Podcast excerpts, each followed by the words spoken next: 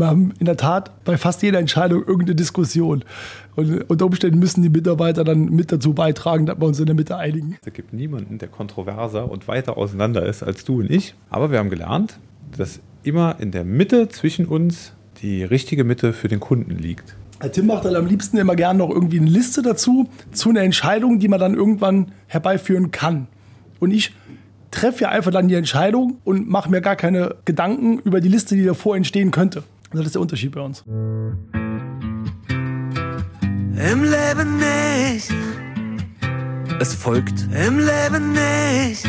Der ehrliche Trierer Podcast mit Christoph Jan Longen. Präsentiert vom Walderdorfs in Trier und dem Trierischen Volksfreund. Damit herzlich willkommen zur 65. Folge des Ehrlichen Trierer Podcast. Heute ein Wiedersehen bzw. Wiederhören mit altbekannten Gesichtern oder Stimmen. Zum einen begrüße ich einen Experten, der uns das Thema Digitalisierung näher gebracht hat. Hallo Tim Becker, grüß dich Tim. Hallo, lieber Christoph, schön wieder da zu sein. Zum anderen begrüße ich heute auch zum zweiten Mal einen Gast, der sich der Sicherheit insbesondere bei Veranstaltungen angenommen hat. Konstantin Rohr. Hallo Conny. Hallo Christoph, schön, dass ich wieder da sein darf. Ja, die Stimme ist auch wieder da. Also ich sehe dieses Gelo Revoice äh, funktioniert auf jeden Fall. Aber nur nach deiner Empfehlung von gestern habe ich natürlich Dinge, die, die das ganze Röhrchen fast verbraucht bis heute Mittag. Gestern hätte ich wirklich überhaupt nicht sprechen können. Wir müssen trotzdem über etwas sprechen und zwar darüber, was passiert, wenn also Digitalisierung und Sicherheit aufeinandertreffen. Es entsteht dann entweder eine neue App oder es wird wie in Trier eine Bar eröffnet. Letzteres ist hier der Fall. Euer Baby ist das 182 am Brunnenhof und da zeichnen wir heute auch auf. Jetzt kommen wir aber erstmal zu euch beiden, zu dieser Personenkonstellation. Wie habt ihr euch überhaupt kennengelernt? Über den lieben Harald Kohl, den wir hier an der Stelle ganz lieb grüßen. Ich glaube, der hat uns mal auf irgendwo zwischen 1 und 10 Bier zusammengebracht. Und wie hat er euch vorgestellt? Boah, da waren schon äh, zwischen 1 und 10 Bier vorher geflossen. Das kann ich dir nicht mehr genau sagen, ehrlich gesagt.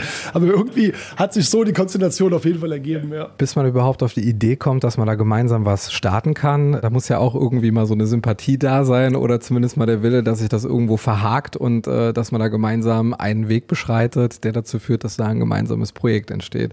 Wie war das in der Anfangsphase, Conny? Eigentlich war das äh, grundsätzlich so eine Schnapslaune, ne? in die, in die wir eigentlich verfallen sind. Eine Gin Tonic Laune, ja. Irgendwie hatte ich schon immer mal die Idee, noch ein, ein, kleines Kaffee oder sowas zu machen. Und irgendwie haben wir dann zusammengesessen und gesagt, oh, eigentlich Kaffee ist gar nicht so, gar nicht so das Thema. Eigentlich fehlt eine coole Bar, die einfach auch nochmal das Gastroangebot in Trier einen Tick abrundet. Ist es so, dass etwas gefehlt hat oder habt ihr Trier quasi etwas Zusätzliches gegeben, was es bislang noch nicht gab? Also die Antwort fängt da an, dass ich ausgebildeter Barkeeper bin. Ich habe vor 23 Jahren in Trier, damals im Ziegels auf der obersten Etage, eine Ausbildung als Barkeeper machen dürfen und deswegen habe ich einen Zugang zu dem Barflair an und für sich. Der Konstantin und ich sind beide schon immer der Meinung gewesen, dass wir ein großes Angebot von Kneipen, Restaurants haben, aber eine Lücke existiert und das ist das, was wir beide als Bar beschreiben würden. Das ist also eine etwas andere Umgebung, eine etwas andere Atmosphäre, als wir das klassisch in den anderen Lokalitäten hier haben. Wir sind jetzt nicht so vermessen zu sagen, wir haben was völlig Neues erfunden, was wir Trier geschenkt haben. Wir würden, glaube ich, einfach nur sagen, wir haben versucht, einen Raum zu schaffen, der ein Angebot darstellt, was wir so noch nicht haben was sich auch ganz klar abgrenzt. Also wir sagen beide, wir sind so ein bisschen in der Nähe von dem Park Plaza. Ne? Die haben auch ja eine schöne Bar, die machen aber relativ früh zu, haben ein anderes Publikum und wollten so einfach den Platz schaffen, den wir beide auch immer so ein klein bisschen vermisst haben. Ne? Im Angebot über das hinaus, was wir schon haben. Wie geht man da Schritt für Schritt vor? Also die Idee ist ja wahrscheinlich schon in euren äh, Köpfen entstanden, dass man da schon über konkrete Einrichtungen nachgedacht hat, aber erstmal braucht man ja den Raum. Was war denn zuerst da? Der Name, die freie Fläche, wo ihr das tatsächlich realisieren konntet? Konntet? Was war da überhaupt am Anfang? Der Conny hat mich angerufen und hat gesagt, hör mal, man kann sich auf dem Brunnenhof bewerben, sollen wir das mal machen? Und ich saß im Auto und habe gesagt, boah, echt? Ja komm, ich schicke einfach mal was hin. Okay. Ja, so ähnlich war es. Ja. Also die Stadt hat mich irgendwie indirekt angesprochen und gesagt, sag mal, du wolltest doch mal irgendwas machen, wir hätten doch gerade ein Objekt frei. Kurz davor habe ich mit Tim genau dieses Gespräch gehabt. Wir hätten nicht cool, aber irgendwie so eine Bar oder so wäre doch was Geiles. Ja, und da war da ziemlich genau so der Anruf. und dann äh, habe ich angefangen, ein bisschen zu schreiben und habe mein erstes Gastronomiekonzept geschrieben. Haben wir dann kurz abgestimmt und ja, dann eingereicht. Schreckt das nicht ab am Anfang, wenn äh, ihr festgestellt habt, da ist jemand gescheitert? Ich glaube, es war jetzt auch nicht die erste Lokalität Lokalität, die jetzt hier am Brunnenhof ihren Sitz hatte, ist das nicht irgendwie so ein Risiko, dass man am Anfang sieht, okay, man kann mit diesem Projekt auch scheitern? Boah, ich glaube, der Conny und ich sind beide äh, Unternehmer genug, um zu wissen, dass man manche Ideen mit einem gehörigen Maß Naivität nach vorne treiben kann und muss. Ich glaube auch für uns beide bestätigen zu dürfen, dass wir in allem den Umfang die Energie und die Arbeit unterschätzt haben, die du da reinstecken musst. Aber wir sind ja nie damit der Idee angetreten zu scheitern. Und wenn du das halt tust, dann hast du auch, glaube ich, relativ schlechte Chancen. Sondern wir haben eigentlich immer auf eine Vision hingearbeitet, dass wir so ein Bild hatten, wie das hier abends aussehen soll, ne, wenn die Lichter so ein bisschen dunkler werden, wie so eine Atmosphäre sein soll. Und wir haben eigentlich immer darüber diskutiert, wie stellen wir uns das denn selber als Gast vor, wie man abends da so sitzen möchte. Ne? Das war eigentlich so die, die Kerndiskussion. Wie das Wohlgefühl halt einfach ist, wenn man selbst irgendwo in, in so einer Lokalität sitzt. Das war unser unsere Vision eigentlich, worauf wir hingearbeitet haben immer. Ne? Ich entnehme euren Augenrändern, dass das ja ein Nebenprojekt ist, dass ihr hauptberuflich auch etwas anderes macht. Hattest du da nicht das Gefühl gehabt, du investierst jetzt Zeit, Energie, auch Geld in etwas, was eventuell auch nicht so aufgehen kann vom Konzept her, wie du es dir eigentlich wünschst? Ja, natürlich. Also gerade auch in der Corona-Zeit hat jeder befreundete Gastronom zu mir gesagt, oh, bist du dir sicher, hast du da echt Bock drauf? In jetzt in der Zeit macht das Sinn, so ein Risiko einzugehen. Aber jetzt muss man dazu sagen, wir haben ja auch ein ganz anderes Konzept gemacht, wie ja sonst immer in dieser Lokalität hier war. Ja, also das ist ja jetzt was komplett anderes wie vorher dieser Kaffeebetrieb, Restaurantbetrieb. Wir haben uns gar keine Gedanken darüber gemacht, dass wir in dem Maße scheitern können, dass wir, dass wir die Entscheidung bereuen würden. Wie waren dann die nächsten Schritte? Ihr habt also den Zuschlag bekommen, was auch immer da jetzt den Ausschlag gegeben habt. Äh, wahrscheinlich habt ihr da eure beiden Expertisen eingebracht, einmal Digitalisierung, auf der anderen Seite Sicherheit. Ihr habt das bekommen. Was war der erste Schritt? Ihr betretet den Laden und steht dann erstmal auf einer Baustelle. Wie war das damals? Also ich glaube, wir können an der Stelle zunächst erstmal uns bei der Stadt bedanken, die sehr hilfreich, sehr zugänglich, sehr kooperativ war, dieses Projekt überhaupt möglich zu machen. Auch in Corona-Zeiten, wo du auch viele Dinge zu besprechen hast, wo auch viele Befürchtungen warum kommen, ne? wann können wir anfangen und so. Das war schon mal sehr gut. Ich glaube, in dem Moment, wo wir wussten, wir machen das jetzt zusammen, haben wir auch zum allerersten Mal zusammen erlebt, dass wir jetzt beide erstmal zwei sehr unterschiedliche Wege zum Ziel einschlagen würden und haben erstmal hier im Laden gestanden und haben festgestellt, ich will immer planen und Conny ist immer der Macher. Ja? Und haben gesagt, okay, jetzt gibt es zwei Möglichkeiten. Entweder wir fahren jetzt irgendwo hin und kaufen, was wir reinstellen. Und ich habe gesagt, Moment mal, wir müssen jetzt erstmal einen Plan machen. Ja? Und so haben wir dann erstmal angefangen ne? und haben unsere Mitte dann jeweils gefunden. Was war dann zuerst da? Plan oder Tatendrang?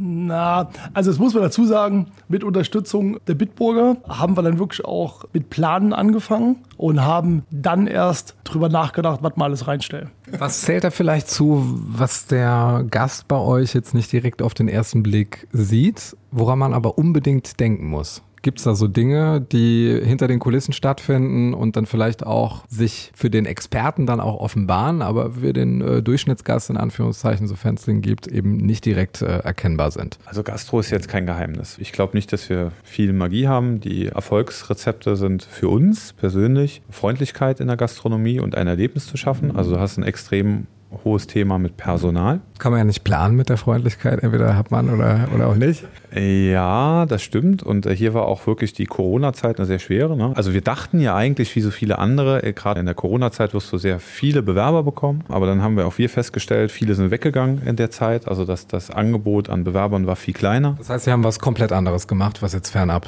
der Gastro lag. Ja, es sind ja extrem viele Gastronomiekräfte abgewandert und haben das Risiko ja nicht mehr weitergehen wollen. Ne? Die haben hohe Verluste gehabt in den Gehältern, Kurzarbeit und Co. Und da sind ja einfach unheimlich viele Menschen abgewandert aus der Gastronomie. Wo liegen wir denn da zeitlich? Was war da verknüpft an Maßnahmen, die das äh, öffentliche Leben so eingeschränkt haben? Also ihr habt ja im Grunde schon für die Zukunft geplant, ohne zu wissen, wann diese Zukunft überhaupt stattfindet. Januar letzten Jahres haben wir so richtig ernsthaft angefangen zu planen. Und dann wurde es auch erstmal ganz blöd, weil du dich dann ja erstmal mit dieser Lebensrealität konfrontierst, in der du bist, mit Baustoffengpässen, Lieferengpässen. Hat sich preislich schon bemerkbar gemacht. Ne?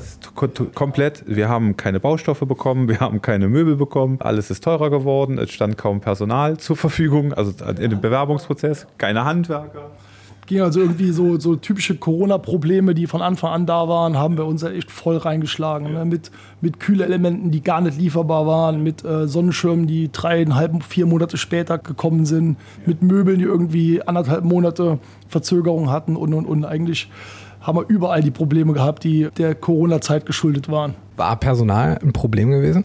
Ja, am Anfang schon. Aber wir haben Glück gehabt, so drücke ich mich mal aus. Wir haben relativ früh eine 3D-Animation gehabt, wie wir es uns vorstellen irgendwann mal hier. Und konnten. Wie das Personal aussieht, oder wie? nein, nein, nein, der Laden. Also der, der Laden an und für sich. Du musst ja wenn du ja ausschreibst und die Menschen kommen zu dir, musst du denen ja ein Gefühl dafür vermitteln, wo, in welcher Umgebung möchtest du sie einstellen nachher. Und wir konnten halt schon früh, glaube ich, relativ gut zeigen, was wollen wir später machen, konnten verbal ein ganz gutes Bild transportieren, dass wir etwas Modernes machen wollen, was anderes und haben meiner Meinung nach und ich glaube auch deiner Meinung nach das tollste Gastro-Team zusammengefunden unter wenigen Bewerbern, wirklich ganz viele tolle Leute. Und normal sind Bewerbungsprozesse genau andersrum. Du musst mit sehr vielen sprechen, um wenige gute zu finden. Hier war genau andersrum. Ne? Wir haben wirklich von Anfang an ein mega tolles Team zusammengefunden, die uns jetzt auch begleiten und die 80 Prozent des Erfolgs ne, ausmachen vom Laden. Und man muss ja auch eigentlich sagen, so richtige Probleme bei der Suche hatten wir gar nicht. Also als wir einmal so unsere Intention, unser Bild von so einem Laden transportieren konnten, hat das eigentlich auch gut funktioniert. Und viele von denen sind halt jetzt immer noch da. Andere kommen jetzt wieder oder haben schon zugesagt, dass sie im Sommer wieder da sind. Das sind einfach Leute gewesen, wo wir auch gemerkt haben, die haben Spaß an der Situation, die haben so ein bisschen unsere Ideen mit aufgegriffen und denen hat es Spaß gemacht, wie wir darüber erzählt haben, über den Laden, wie wir uns den Laden vorstellen. Und ich glaube, das macht es nachher aus, wie Tim sagt. Dann haben wir 80 Prozent vom Erfolg. Macht einfach aus, dass die Mitarbeiter Spaß am Laden haben, Spaß am Umgang untereinander haben und ein cooles Team einfach sind. Und dann kam dann dieser Tag, der Eröffnung, wenn ihr euch da nochmal zurückerinnert, wie war das damals? Das Eröffnen war ein sehr fließender Übergang. Wir haben eigentlich keine. Wart ihr selber überrascht, dass die Tür dann plötzlich aufging? Wir haben emotional 100 Eröffnungen gehabt und äh, so richtig eigentlich keine. Wir haben bis heute eigentlich schon keine Eröffnungsparty gemacht. Ich erkläre einmal warum. Wir haben hier einen, einen Rohbau gehabt, der war komplett rausgerissen und dann war ja aber schon schönes Wetter im Sommer. Und dann hatten wir auch schon den Hof und wir sind ja mitverantwortlich für die Veranstaltungen, die hier im Innenhof laufen, wenn die Konzerte sind. Und da haben wir halt überlegt, okay, sollen wir denn schon irgendwas mit so Interimstheken machen? Also wir fragen die Bitburger, ob die uns so drei Festtheken geben. Die stellen wir dann hier in so eine Baustelle rein und machen so richtig Industrial Secret Bar Zeugs hier irgendwie. Und äh, dann haben wir am Anfang viel diskutiert und haben gesagt, oh, das vielleicht doof, vielleicht aber nicht. Aber dann kamen schon die Stühle und die Tische für die Terrasse. Dann haben wir irgendwann gesagt, boah, weißt du was, jetzt gehen wir einfach so ein Schwerlastregal im Baumarkt kaufen und äh, bauen aus der Festtheke und dem Schwerlastregal mal irgendwas da zusammen und machen halt draußen den Terrassenbetrieb, weil schönes Wetter interessiert ja eh keinen, wie drinnen aussieht. Und die Toiletten, die waren auch schon fertig. Also so sind wir dann so halb gestartet. Dann haben wir das genutzt, um große Geschmacksproben zu veranstalten. Thema Cocktails ist ja mehr so ein 80er Jahre Pina Colada Süßthema schlecht besetzt in den meisten Köpfen. Conny war auch so ein bisschen kritisch, ne? Wird das was, wenn wir so Cocktails machen? Was wolltest du denn haben? Nee, nee, war schon klar, dass wir, dass wir Cocktails machen. Ähm, es war nur so, wir machen mal Cocktail-Tastings und probieren mal eine Richtung. Und da waren wirklich Sachen dabei, Christoph, die wollte ich nicht ein zweites Mal trinken. Zum Beispiel? Ja, keine Ahnung, irgendwelche wundersamen, mit wundersamen Elixieren zusammengemischte Cocktails, die eine ganz komische Farbe hatten. Tim war total begeistert. Ne? Super, super, ja. Da habe ich natürlich die Vision im Hinterkopf nicht gehabt, die der Tim im, im, Hinterkopf hatte und hat mir nachher dann ein paar Wochen später so einen Cocktail hingestellt. Der war auch wirklich lecker und sagt mir dann, ja, die Grundlage war diese Verköstigung, die wir da gemacht haben. Und da war nicht viel dabei, was wirklich lecker war. da möchte ich mich auch bei meiner Frau bedanken. Als Barkeeper willst du was Eigenes machen und es war relativ klar für mich, dass wir äh, gute Weine haben. Conny ist Weinexperte, hat viele Kontakte an der Mose. Das war jetzt äh, schon ein relativ sicheres Ding. Bier ist jetzt auch nicht so schwierig. Ja? Und dann haben wir gesagt, wir machen Cocktails. Und ich habe mich halt Samstage lang mit meiner Frau daheim in die Küche gestellt. Und wir haben gesagt, wir bringen jetzt Sachen zusammen, die hast du noch nie gesehen. Also das war einfach der Anspruch. Ne? Habt ihr euch auch nochmal neu kennengelernt, ne? ja, quasi. Nach der einen oder anderen Verkostung vielleicht wieder. Und so haben wir halt auch bedingt durch unseren Freundeskreis mit manchen Ideen sind wir da weitergekommen. Hier danke an Julian und Susanne, die mal versucht haben, Gin und Tee irgendwie zusammenzumischen. Und? War fürchterlich.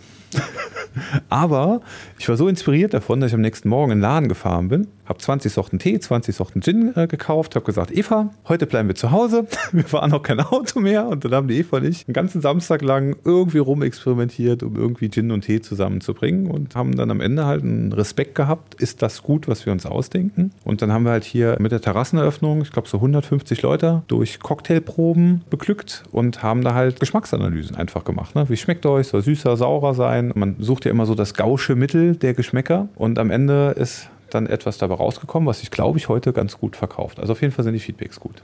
Das heißt, die erste Getränkekarte war nicht laminiert. Nicht laminiert und eigentlich auch nur so ein bisschen zusammengekritzelt. Und bei den Cocktailproben war es ja wirklich so, dass die Leute einen Fragenkatalog und eine Ausfüllliste bekommen haben. Gut, schlecht, mittel geht gar nicht so nach dem Motto.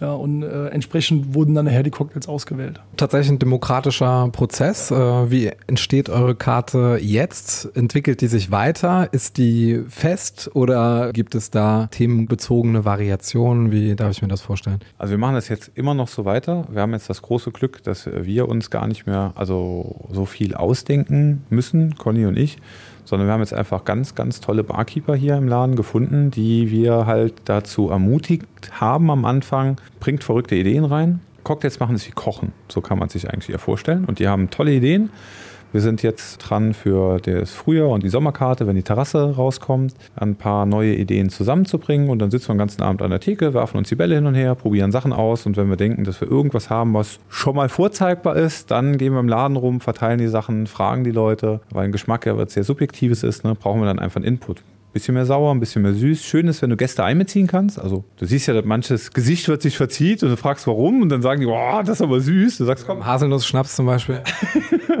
Bei bestimmten Gästen. Und dann fragst du halt, sollen wir mal ein bisschen Säure reinmachen und dann hast du ja auch einen schönen Event. Und äh, ja, jetzt sind wir fast fertig und starten ab Februar ja auch mit einem Cocktailprobenangebot hier bei uns in der Eventküche, wo viel probiert werden kann und wo wir auch hoffentlich nochmal viel Feedbacks bekommen. Jetzt haben wir schon den Hauptakteur, der die Karte zusammenstellt, ja schon ein bisschen kennengelernt. Äh, du hast ja aufgrund deiner Erfahrung im Sicherheitsbusiness unterschiedliche Charaktere kennenlernen dürfen. Was sind das für Gäste, die ins 18.2 gehen?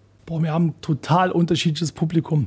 Du kannst an einem Donnerstag hier reinkommen und hast ein bisschen älteres Publikum hier sitzen. Du kannst aber auch an einem Freitag hier reinkommen. Dann hast du an einem Freitag sitzen die ganzen James Bond Cinemax-Besucher alle hier. Du hast den ganzen Laden voll mit Publikum 30 aufwärts. Und einen Tag später sitzt der ganze Laden voll mit jungem Publikum, ich sage es mal 18 bis 25. Wir sind total gemischt und inzwischen hat es, glaube ich, wirklich so eingependelt, dass so jeden Abend triffst du jemanden hier, der 20 ist, du triffst aber jeden Abend jemanden hier, der 40 oder 45 ist. Ja, also das ist wirklich komplett unterschiedlich. Und wir haben eine Zielgruppe, die wir ganz klar ausmachen können. Das sind äh, Tinder-Dates die First Date Bar auf jeden Fall hier in Trier, glaube ich. Ja. Uns ist echt schon so oft aufgefallen, dass wir so Zweiertische und man merkt dann so, wie die schon langsam näher kommen und kann das so ein bisschen verfolgen oder auch nicht, ja. ja, in der Tat, First Date passt vielleicht. wenn, wenn die lieben Zuhörerinnen und Zuhörer sich einen amüsanten Abend mal machen wollen, könnt ihr bei uns an den Chef's Table kommen. Das ist so eine gemütliche Ecke an der Theke. Und dann könnt ihr euch sicherlich einfach mal hinsetzen und so ein bisschen im Laden rumgucken und mal versuchen rauszufinden, wer hier ein Date hat und wer nicht hat. Das ist ziemlich witzig, ja. Was habt ihr denn für eine Rollenverteilung, was die Umsetzung anbetrifft? Eine wichtige Arbeitsteilung bei uns war, alles, was mit dem Tablet zu tun hat, geht mich nichts an. alles, wofür man ein Tablet braucht, muss Tim sich drum kümmern. Weil mit den Ideen hatte ich echt nichts zu tun.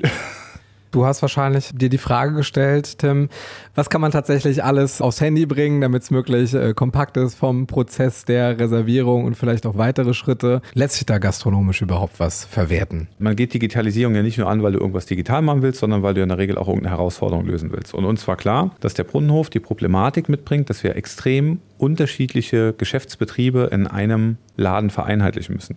Wir haben ein Wintergeschäft, wo wir keinen Terrassenbetrieb haben, haben wir 40 Plätze etwa. Plus halt die Eventküche, die nochmal dazu kommt. Dann haben wir im Sommer das Terrassengeschäft vorne raus Richtung Simeon Stiftplatz. Das sind plus 80 Plätze etwa. Das ist also eine Verdopplung vom Volumen. Und wir haben auch diesen wunderbaren Innenhof hier vom Museum. Da haben wir nochmal plus 80 Plätze. Dann sind wir bei einer Verdreifachung unseres Volumens. Und dann haben wir noch die Veranstaltungen von der Stadt. Das sind hier im Innenhof in Corona-Zeiten auch schon so ein paar hundert Leute, so 350 Gäste etwa im Innenhof gewesen in Corona-Zeiten und Conny im Nicht-Corona-Betrieb, musst du sagen?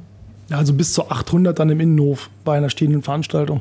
Das ist der Denkansatz des digitalen Architekten dann erstmal, sich halt zu überlegen, okay, wenn du so extrem unterschiedliche Betriebsmodi hast, was können wir denn machen, um da durch digitale Abläufe unternehmerisch zu gewinnen? Und die erste Sache war, dass wir die Herausforderung haben, dass wenn du im Sommer beide Terrassen aufhast, dein Personal drinnen an der Theke steht, dann hast du keinen richtigen Blick draußen auf die Terrasse vorne raus zum Simeon Stiftplatz und du hast auch keinen Blick in Richtung des Innenhofs. Und das heißt, du müsstest normal mit einem recht hohen Personaleinsatz arbeiten, die immer auf den Terrassen unterwegs sind, um die Gäste eben zu sehen. Und da war eben die Idee, das eben durch Digitalisierung zu vereinfachen mit einem digitalen Rufsystem. Also wenn ich jetzt euer System richtig verstanden habe, kannst du ja quasi anrufen, bezahlen wollen und was war da noch für eine Funktion? Wir haben im Terrassenbetrieb einen Knopf am Tisch. Äh, da steht einfach nur äh, drauf, dass du den, den Service rufen kannst oder dass du bezahlen möchtest. Und damit versuchen wir halt, das wird sich aber erst im nächsten Jahr so richtig rausstellen. Wir haben ja nur einen kurzen Terrassenbetrieb jetzt gehabt, von sechs Wochen würde ich schätzen. Ne? Ähm, damit müssen wir halt jetzt im nächsten Jahr sehen, ob sich das so bewahrheitet, dass das ausreichend von den Gästen angenommen wird, dass die das sehen ja, und sagen, ah, okay, ich bin noch dazu bereit, diesen Knopf zu drücken und auf den Kellner zu warten. Und da ist halt das, was wir uns davon versprechen, ist, dass wir mit einem geringeren Personaleinsatz trotzdem eine sehr große Fläche bedienen können. Was passiert, wenn jemand auf diese Service-Taste drückt? Dann haben unsere Kolleginnen und Kollegen, die haben eine, eine Art Smartwatch an ihrem Handgelenk und die kriegen äh, da eine Rufanforderung vom jeweiligen Tisch auf der Smartwatch angezeigt und dann wissen die, ah okay, ne, Tisch 71, da muss ich hin, da gibt es also entweder die Aufforderung zum Bezahlen oder zum Bestellen. Ist es nicht die logische Konsequenz, dann dieses Zweitastenmodell irgendwann durch ein kleines Display zu ersetzen, wo man sich durch die Getränkekarte scrollen kann und die Getränke direkt äh, über diese digitalisierte Form bestellt? Ich glaube nicht. Warum? Du siehst ja schon, oder wir haben ja eben schon erzählt, dass allein schon Conny und ich in derselben Altersklasse, ja, in dem, im, im selben digitalen Verständnis ein Stück weit aufgewachsen, schon große unterschiedliche Meinungen dazu haben, wie die Akzeptanz für Digitales irgendwo sein kann.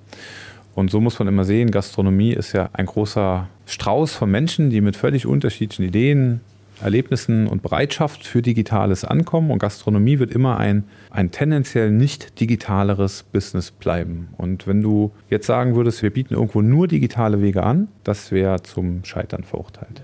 Wo liegt da für dich die Grenze? Ich finde es einfach extrem wichtig, so ein bisschen eine Haptik zu haben. Das finde ich in so einem ganzen Laden, in, in, in, so, in, so, einer ganzen Bar. Ich mag es, einen Tisch anzufassen und der hat irgendwie eine schöne Struktur. Ich mag es, Polster anzufassen und du merkst, die Polster haben eine schöne Struktur. Und genauso ist es bei der Karte auch. Ich finde es einfach super, wenn man eine Karte anfassen kann, kann durchblättern, kann die mal rüberreichen. Das war für uns auch eigentlich wichtig, dass man so eine Kombination irgendwie findet zwischen Digitalisierung, sprich Tim, und der, der, der manuellen Haptik, sprich Conny. Ja. Ich glaube, das funktioniert ganz gut. Was uns zum Beispiel auch sehr wichtig war, wir hatten auch darüber nachgedacht, dass du am Tisch selbst online bestellen kannst. Wir hatten auch tolle Ideen mit Tablets im Tisch eingelassen mal und und und. Haben aber sehr, sehr schnell verworfen, weil wir gesagt haben, wir wollen die Kommunikation am Gast. Wir wollen, dass unsere Mitarbeiter zum Gast gehen. Wir wollen, dass die Mitarbeiter den Gast anlachen können, dass die einfach mal eine Frage bekommen, was habt ihr für eine Empfehlung? Was habt ihr heute auf der Tageskarte? Habt ihr einen geilen Gin, wo ihr Bock drauf habt? Das war uns einfach wichtig, da die Kommunikation einfach da ist. Was wären für dich noch weitere Ideen, wo du ein Veto einlegen würdest, wenn Tim sich jetzt hier wieder verselbstständigen möchte in seinem Digitalisierungsdrang? Hm, schwer zu sagen. Die Ideen, die der Tim bei Digitalisierung hat, die erschließen sich mir erst, wenn er sie mir vorstellt. Weißt du? Vorher komme ich ja gar nicht erst auf diese komischen Konstrukte. Eine tolle Arbeitsteilung von uns war von Anfang an oder als wir dann so im Laden gestanden haben, nachdem er Tim alles mit Digitalisierung machen musste und alles, was ein Tablet implementiert hat, hat Tim dann gesagt, dann machst du Bau. Das heißt, Tim musste sich um das Kassensystem und alles rundherum kümmern, was natürlich auch extrem viel Aufwand ist, von Einprogrammieren bis nachher um den täglichen Ablauf. Dafür musste ich mich halt um alles, was Bau und Einrichtung kümmern. So wusste ich bis zum Schluss nicht, was wir für ein Kassensystem hatten. Beziehungsweise kann bis heute noch nur 10% davon, was das Kassensystem kann. Und Tim kam in den Laden und hatte erstmal die Möbel gesehen, die hier drin gestanden haben und die Farben gesehen. das war das große Glück in dem Projekt, muss man jetzt im Nachgang sagen. Diese Rollenaufteilung ist das große Gold eigentlich. Ja? Wenn du auch die Bereitschaft hast, mal engagiert zu diskutieren und dich dann auch in der Mitte immer zu treffen, dass die Voraussetzung gut klappt. Ich glaube, wir hätten das anders nicht hinbekommen, oder? Jetzt zum Rückblick, also mit einem Hauptjob noch dazu, äh, bei allem, was ich eben schon gesagt habe, ne, äh, gesundem Drang und aller naiven Energie, die du am Anfang so ein bisschen hast. Ich glaube, die, die Rollenaufteilung, die wir sehr klar nachher hatten und dass jeder auch äh, Profi auf seinem Gebiet ist. Ich meine, Conny ist ja ne, Bau durch und durch. Das war eigentlich der vierte Projekt letztendlich erfolgreich gemacht hat, weil wir bedingt durch diese Corona-Probleme überall ja auch Lösungen abseits der regulären Wege finden mussten. Ne? Conny musste ultra viel im Bau organisieren, weil kein Handwerker da war. also was machst du denn dann, ne? wenn alle sagen, oder Theke, gutes Beispiel, ne? wir haben diese wunderschöne Theke dahin gebaut und dann steht dann der Schreiner und sagt er, naja, aber die Verblendung, die ist nicht lieferbar. Aber wir wollten morgen aufmachen. Sagte, ja, gibt es aber nicht. Da habe ich ähm, zum Schreiner gesagt, ja, dann bau irgendwann anders dahin. Wir müssen halt irgendeine Platte davor machen. Habe meinen Folierer angerufen. Ich brauche goldene Folie bis morgen. Ja. Du musst die morgen früh folieren kommen. Ja, ich habe noch irgendwo ein bisschen goldene Folie von irgendeinem Auto, was ich mal foliert habe. Ja, dann, ja, dann bring die halt da vorbei, egal wie gold es aussieht. Und so waren die Kompromisse halt dann immer, ja. Wer kam eigentlich auf den Namen? Das war in einer Gin-Laune mit unseren Frauen zusammen wo wir ganz lange irgendwelche kuriosen Namen uns vorher ausgesucht hatten. Und dann aber irgendwann, Eva war es, glaube ich, ne? also Tims Frau Eva, hat dann angefangen zu googeln und bei Wikipedia zu gucken. Und irgendwann kam man dann auf 1802. Ja, und so haben wir dann ein bisschen nach zwei, drei Gin Tonic weiter kam dann 18.2 zustande. Bei einer Geschichtstafel, das in den auswendig zu lernenden Daten war ja, glaube ich, Säkularisierung. Hat es damit was zu tun? Ja, also vielleicht hat der Impuls so ein bisschen eine Rolle gespielt, dass wir, also in die, also wir sitzen ja hier im Weltkulturerbe in der Sichtachse und können ja hier nicht machen, was wir wollen mit Namen. Ne? Wir müssen ja immer im, in einem gewissen Rahmen bleiben. Auch die Stadt und teilweise sogar der Stadtrat muss ja auch mit genehmigen, wenn du hier an die Fassade etwas schreiben möchtest. Wir hatten eigentlich nicht so Karl-Marx-Bar, Dings-Bar, alles alles lame halt. Ne? Und als Eva sagte, 1802 wurde der Klosterbetrieb aufgehoben, schau mal, interessantes Datum, hat irgendjemand von uns gesagt, oh, da hat garantiert so ein Mönch gesagt, jetzt ist Schluss mit Beten, jetzt gehen wir einen trinken. Und diese Fantasie äh, fanden wir Plus die Anlehnung an die historischen Momente, die fanden wir gut, um zu sagen, 1802 ist dann draus geworden, um ein bisschen Trierer Einschlag noch mit reinzubringen, dafür halt ein, ein, gutes Branding dann dafür gefunden haben, womit auch alle dann rundherum zufrieden waren, weil wir auch zum Beispiel jetzt hier für den Museumsbetrieb ne, einen gewissen historischen Moment bedienen. Und wir finden auch beide, irgendwie ist dieses Gemäuer ja sehr historisch, da gehört auch irgendwie sowas rein. Also man kann einfach sagen, wir wollten ja auch ganz gerne Bezug zum Objekt haben, zum Gemäuer haben, wir wollten Bezug zu Trier haben und dann hat dann einfach gut gepasst. Und nach so zwei, drei Stunden kam dann 18.2 zustande und hat gut funktioniert für uns alle. Hat gut geklungen. Ja. Jeder fragt danach.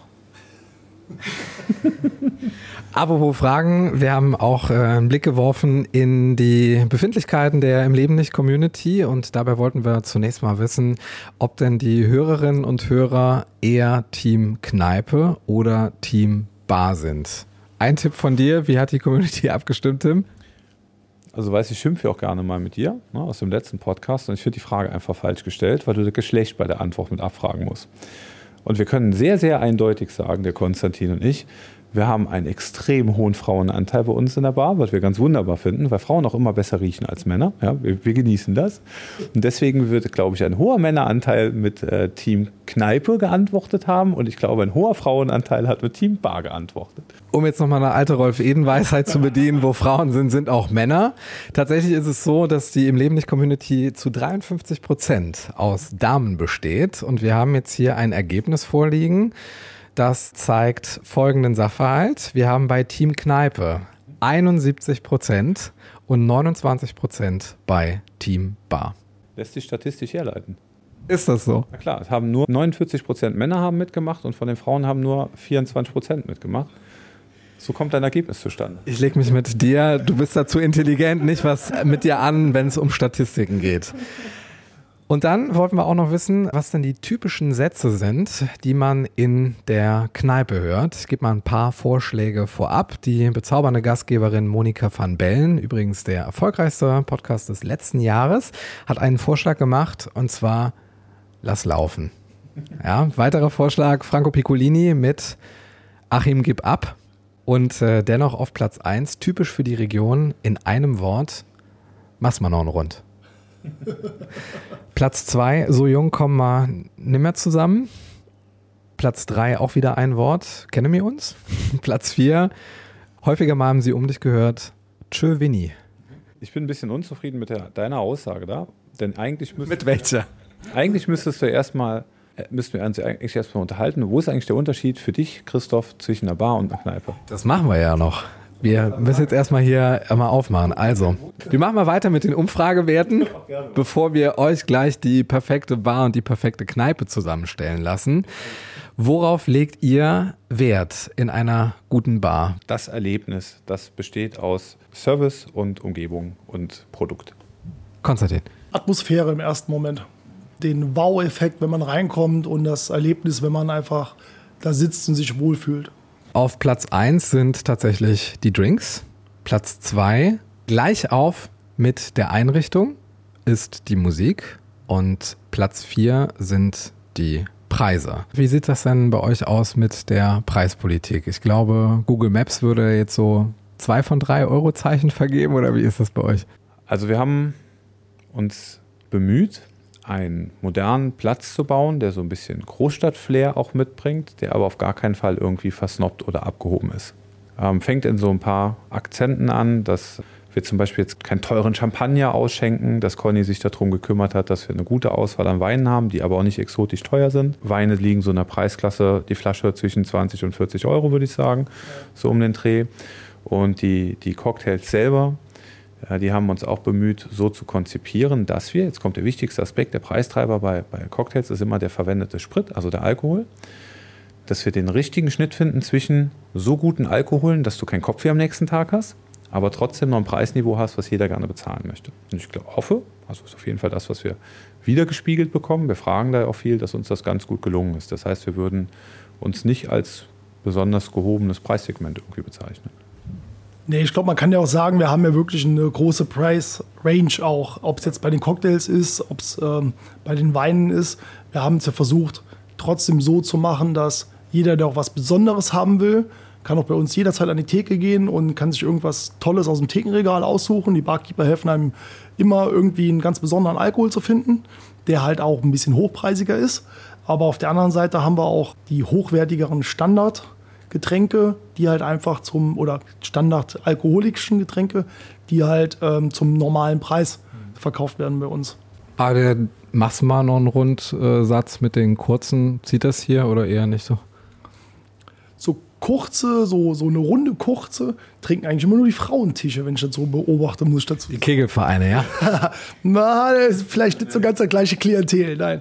Ja, aber in der Regel geht natürlich auch kurz über, über die Theke. Ja. Ähm, Ich glaube, wir haben auch noch eine ganz gute Auswahl an äh, Spirituosen, die man auch ohne irgendwelchen Zusatz trinken kann. Ich, ich glaube aber sagen zu können, ich weiß nicht, wie du beobachtet hast, wir haben nicht so ein Exitus-Publikum, so nenne ich das jetzt mal. Ne? Also du lachst schon, du weißt, was ich meine, dann brauchst du nicht weiter zu erklären. Also die, die vorher schon rausgegangen sind, bevor sie rausgehen, oder? Na, du hast ja, also Publikum ist ja also etwas kaum Steuerbares ne, in einer Lokalität. Und es ist ja total aufregend, wenn du sagst, so, wir haben jetzt eine Idee gehabt, wir machen die auf, wer kommt denn jetzt eigentlich? Ne? Und äh, eine eine Bar ist normalerweise ja so ein Raum, in dem du, ich will nicht sagen, einen gewissen Stil hast, ne, aber so ein, es ist ein atmosphärischer Unterschied zu einer Kneipe. Und wenn ich jetzt zum Beispiel mit einem Fußballverein vorhätte, äh, mal den Sieg ordentlich betrinken zu gehen und vielleicht nicht äh, mehr ganz gerade nach Hause gehen zu können, dann ähm, hätte ich sehr wahrscheinlich einen anderen Anlaufpunkt, ne, als den, den wir jetzt äh, hier so vom Publikum her haben. Also Trikot und Schal eher selten. Nee, das stimmt nicht. Wir sponsern auch eine Trikotmannschaft, äh, eine Fußballmannschaft, ja. Also die Eranger Fußballdamen äh, Sponsor war, die haben Trikots mit unserem Logo an. Die geneigte im Leben nicht Hörerin, der geneigte im Leben nicht Hörer, ist ja an der Stelle jetzt eigentlich das Quickfire gewohnt. Da habt ihr ja beide schon äh, sehr erfolgreich mitgemacht mit den äh, 16 Fragen, die dann ganz schnell gestellt werden. Heute machen wir verschiedene Disziplinen, wo ihr euer Wissen über Gastronomie, eure Kreativität, aber auch eure Trierkenntnisse unter Beweis stellen könnt. Deshalb kommen wir zur ersten Frage. Wo befindet sich die älteste Bar der Welt? Dabei reicht das Land und da du ja gestern, glaube ich, Team Bar angekreuzt hast, gebe ich die Frage mal an dich, Conny. Boah, die älteste Bar der Welt, wenn ich, wenn ich raten oder schätzen sollte. Äh, in Rom vielleicht? Die Begrifflichkeit wurde in England geprägt. Also muss die älteste Bar eigentlich theoretisch in England stehen oder im englischsprachigen Raum. So, englischsprachiger Raum ist richtig, gibt aber keine Punkte. Äh, Es ist tatsächlich die Chance Bar in Athlone in der Mitte Irlands. Und da gehen die Ursprünge auf das Jahr 900 zurück. Da hat man so Reste gefunden in einer Kneipe oder in einer Bar, die es tatsächlich heute noch gibt. Und äh, das gilt jetzt als die erste Bar der Welt. Was ist das äh, meistgetrunkene Bier in Deutschland? Biertrinker Tim. Ich, ich weiß, dass es nicht das ist, was ich am Anfang gedacht habe. Ich würde es natürlich unserem lieben äh, Lieferanten der Bitburger wünschen und auch noch mehr dem Kraftbräu wünschen. Aber es war irgendwas Überraschendes wie, ich weiß gar nicht mehr, Warsteiner, Radeberger, irgendwie sowas. Warsteiner Platz 3, Bitburger Platz 5. Ein Versuch, Conny? Nee, keine Ahnung. Mit K. Karlsberg. Krombacher. Krombacher, super. Ne? Also überraschend, genau. Genau, alles, wo wir eigentlich gar nicht drauf gekommen wären. Ne? Genau, ja, richtig. So, der Vollständigkeit halber Platz 2 Becks und Platz 4 Feldins. Ich vermute mal, da spielt auch der Fußball eine Rolle. Die Zahlen tatsächlich aus dem letzten Jahr, insofern ziemlich aktuell. Welcher gängige Cocktail beinhaltet von der Rezeptur her klassischerweise am meisten Alkohol? Ich glaube Long Island Iced Tea, oder? Richtig. Vielleicht der zweitplatzierte, Tim? Ich möchte die Frage nicht beantworten, weil keine Konventionen in Rezepten bei Cocktails gibt. Also wir haben hier zum Beispiel äh, einen Cocktail, der enthält definitiv mehr Alkohol als der Long Island Iced Tea. Der steht aber nicht auf der Karte, könnt ihr aber alle mal an der Bar nachfragen. Der nennt sich Adios Motherfucker. Also ich hätte gedacht, das wäre jetzt hier der Exitus, aber gut. Machen wir weiter. Welche Zutaten gehören in einen White Russian? Kalua, Milch, Wodka. Nenn mir die fünf Zutaten für die perfekte Kneipe. Du hast eben schon einige angesprochen. Einfach Stichworte aufzählen. Hm, Gesellschaft, Umgebung, also Einrichtung, Personal, Getränke. Mhm. Ergänzungen? Äh, Thekenregal, ähm, eine gewisse Gemütlichkeit, viel Polster. Chips, Frikadellen? Also bei uns gibt es ja, wie, wie, eigentlich jeder wissen sollte, muss ja eigentlich jeder schon einmal hier gewesen sein, gibt es ja immer bei jedem alkoholischen Getränk auch Nüsse dazu. Jetzt muss man dazu sagen, die Nüsse kommen extra aus Berlin, aus der Berliner Nussmanufaktur, weil wir wirklich lange gesucht haben, um einfach irgendwie einen coolen Nussmix zu finden, der zu einer Bar passt. Und nicht so die typischen langweiligen Erdnüsse oder Walnüsse oder was auch immer, sondern es wirklich kommt aus der Berliner Nussmanufaktur und äh, ist einfach echt lecker. Und jetzt kommen wir zu einer Community-Frage. Was sind die Zutaten für die perfekte Bar? Und das ist auch gleichzeitig die Frage von Manu Pike. In einer Bar ist es im Abendbetrieb immer ein bisschen schummrig, aber auch nicht zu dunkel. Eine Bar ist auch ein Platz, wo man so ein bisschen sehen und gesehen werden hat. Eine Bar hat eine Atmosphäre, in der du Musik hast, dich unterhalten kannst, aber nicht schreien musst, in der du aber nicht das Gefühl hast, dass dein Nebenmann alles hört, was du erzählst, in der du aber trotzdem die Hoffnung hast, dass du irgendwas mithören kannst, ja, was die zwei am Nebentisch gerade am Bequatschen sind. Ne? Gleichen Stalker-Fantasien, Conny? Oder? Ja, die waren abgestimmt, die Fantasien. Ja. Was uns aber irgendwie auch noch in der ganzen Phase des Findens irgendwie klar geworden ist, war, dass eine Bar immer so ein bisschen Interesse wecken muss. Man muss irgendwie in jede Ecke gucken können und muss irgendwas Neues entdecken und muss irgendwie immer wieder, wenn man da ist, denken, oh, das hier habe ich schon noch gar nicht gesehen. Ja, irgendwie so, so der Entdecker-Effekt muss auch mit dabei sein wenn du, wenn du, wenn du dich mal ähm, mit, mit der Bararchitektur beschäftigst, wir haben ein paar Bücher auch dazu mal gekauft und gelesen. und gelesen, wohlgemerkt. ähm, hat eine Bar vor allen Dingen ähm, den, den Charme, einem Auge so viele Details anzubieten, dass du niemals fertig wirst zu gucken. Also ne, du hast eine, eine Lichteffekte jede Menge, du hast Spiegeleffekte und du wirst nicht fertig, also du bleibst nicht stehen. Ne? Der, der Raum wird nicht langweilig, du hast ihn nie erfasst komplett. Dann kommen wir jetzt zu der Frage, die du eben schon gestellt hast, Tim. Was ist der Unterschied zwischen Bar und Kneipe? Der Begriff Bar kommt aus dem Englischen und bezeichnet eigentlich nur einen hohen Tresen, wo du dein Getränk bekommst. Das ist einfach die Bar. Also eine Bar hat eigentlich gar keine Konvention, sondern unter einer Bar stellen wir uns alle nur irgendwie vor, was wir kennengelernt haben. Und eine Kneipe ist für mich immer etwas, etwas sehr Leutseliges, etwas Gemütliches, wo du einfach einen guten Abend hast und eine Bar hat immer das Ansinnen, all diese Atmosphären herzustellen, die wir eben besprochen haben. Das heißt, der Unterschied von Bar zu Kneipe besteht eigentlich nur in der Atmosphäre, die vermittelt wird. Theke ist ein Theke und Theke, ein Thekenrückbau, Thekenregal ist, glaube ich, ein extrem äh, wichtiges Beispiel für eine Bar, finde ich. In jeder Bar, wo ich irgendwie bisher drin war, war immer die Theke und das Thekenregal irgendwie besonders toll. Man hat immer davor gesessen, hat dann hinter dem Barkeeper vorbeigeguckt und denkt, cool, er kam dann auf so eine Idee. Von der Beschaffenheit oder von Inhalten? Äh, sowohl als auch glaube ich. Also von der Beschaffenheit einfach, weil es so präsent ist. Irgendwie in jeder Bar ist so die Theke und der Thekenregal irgendwie immer ein bisschen moderner, sage ich jetzt mal, oder ein bisschen interessanter gestaltet wie in der Kneipe. Mhm. Gut, dann kommen wir noch einmal auf die Gastronomie in Trier zu sprechen. Äh, gibt jetzt eine Aufgabe für euch beide jeweils im Wechsel. Ich nenne euch einen bestimmten Platz und ihr nennt mir, wie aus der Pistole geschossen, drei Gastronomien, die sich auf diesem Platz befinden. Drei. Wir starten mit Konstantin und dem Viehmarktplatz. Zimpel. Ja, hört schon mal. Den Havanna wollte ich gerade sagen, aber heißt der nicht mehr Weiner? Äh, Havanna fällt mir jetzt auch nicht mehr ein wie derzeit. Und wer ist der Dönerladen? Alibaba. Gut, Tim, du hast schon so viel geschmunzelt. Wir machen weiter mit dem Kornmarkt. Das, das hätten wir tauschen sollen. Was gibt denn da? Ähm, das, ähm, Nikos vom Erik, wie heißt das? Äh, Louisiana und das äh, Wirtshaus. Weiter geht's mit dem Pferdemarkt. Pferdemarkt. Äh, Krokodil gibt es auch nicht mehr. Äh, Park Plaza. Ähm, Irish Pub ist jetzt, genau. Ja, das waren die drei. Äh, das waren die zwei von den dreien, weil mehr gibt es gar nicht. Dann geht's weiter mit dem Stockplatz. Also neben dem Testzentrum. Stockplatz neben ist da ein Testzentrum? Okay, gut, weiß ich jetzt nicht. Also Mindens gibt es ähm, den Italiener Pane, Pane, Pane Vino und Ziegels und zum Stockplatz äh, gehört für mich auf jeden Fall auch der Vasco mit dem Fornelli mit dazu, auch wenn der ein paar Meter weiter hoch ist. Domfreihof. Gut, das ist ja einfach. Ähm, der Ralf mit seinem Walderdorfs, ähm, Domstein und Kesselstadt. Ja. Wir erhöhen den Schwierigkeitsgrad Glockenstraße.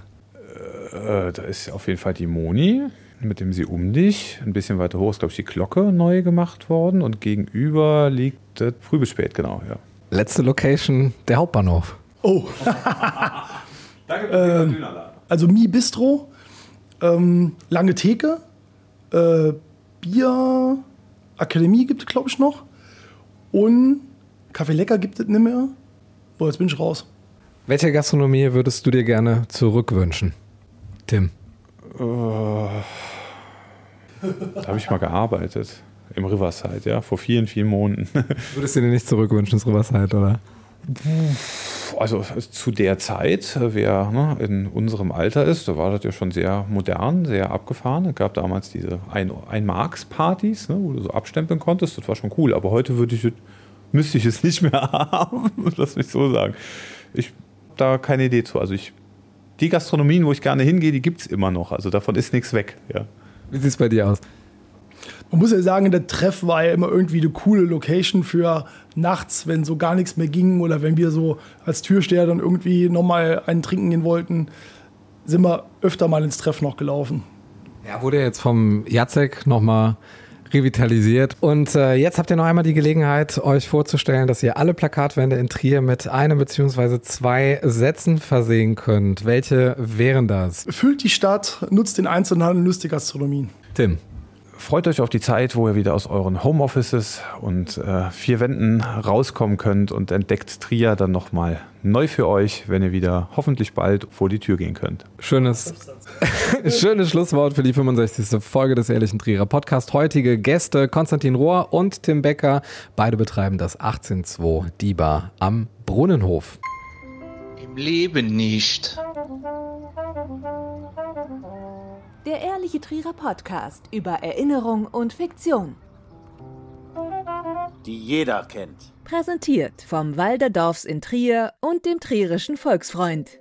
Also wir hatten ja mit äh, ziemlich vielen Problemen hier in der Gastronomie gerechnet. Also Gastronomie bringt ja auch Probleme mit sich, vielleicht mit querulanten Gästen oder Menschen, die zu viel getrunken haben. Aber erstaunlicherweise haben wir die größte Herausforderung bisher mit dem öffentlichen WC gehabt, was zu dieser Pacht hier mit dazugehört weil wir einfach öfter beklaut wurden auf dem WC. Ist total skandalös.